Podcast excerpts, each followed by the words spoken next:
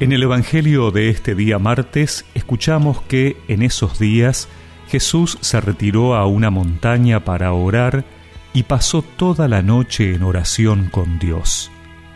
Cuando se hizo de día, llamó a sus discípulos y eligió a doce de ellos, a los que dio el nombre de apóstoles. Simón, a quien puso el sobrenombre de Pedro, Andrés, su hermano, Santiago, Juan, Felipe, Bartolomé, Mateo, Tomás, Santiago, hijo de Alfeo, Simón llamado el Celote, Judas, hijo de Santiago, y Judas Iscariote, que fue el traidor. Al bajar con ellos se detuvo en una llanura. Estaban allí muchos de sus discípulos y una gran muchedumbre que había llegado de toda la Judea, de Jerusalén y de la región costera de Tiro y Sidón, para escucharlo y hacerse curar de sus enfermedades.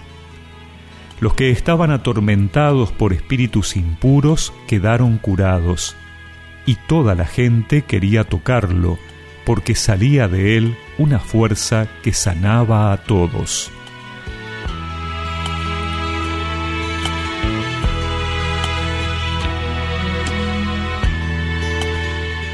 El Evangelio que hemos escuchado tiene tres momentos. La oración de Jesús en la montaña, la elección de los doce y la acción sanadora del Señor en la llanura. Los momentos decisivos en la vida de Jesús siempre están precedidos por intensos momentos de oración.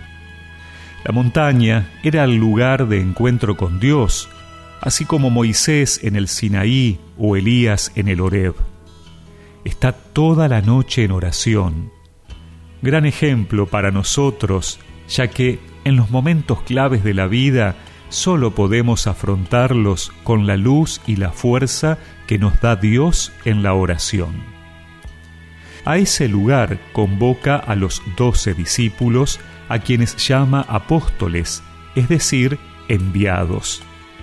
Es que ellos no constituirán un grupo cerrado de autoridad, sino que son elegidos para ser continuadores de la misión de Jesús, ir a todos a anunciar la buena noticia. Así, la Iglesia tendrá que ser siempre una comunidad abierta, en permanente dinamismo de invitación a formar parte de ella. Y luego bajan a la llanura, a lo cotidiano, a encontrarse con la gente de diversos pueblos y culturas, querían escucharlo y tocarlo, porque salía una fuerza que sanaba a todos. Los momentos de encuentro con el Señor son siempre para llenarnos de esa fuerza que nos permita hacer el bien con palabras y gestos. La Iglesia existe para evangelizar, y este también es nuestro gran desafío personal y comunitario en este tiempo. ¡Qué misión tan ser apóstol, seguir al Señor a donde vaya, anunciar con gozo su evangelio, ser para los hombres portadores de la paz.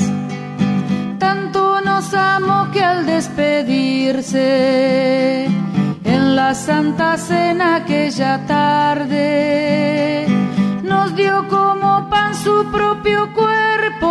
y su sangre como vino de fraternidad.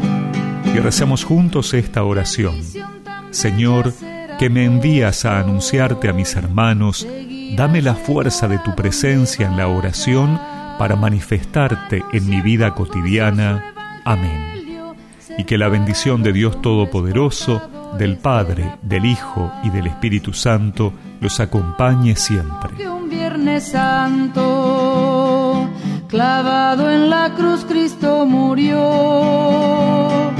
Con su muerte Él nos dio la vida, vida de alegría, vida de hijo de Dios.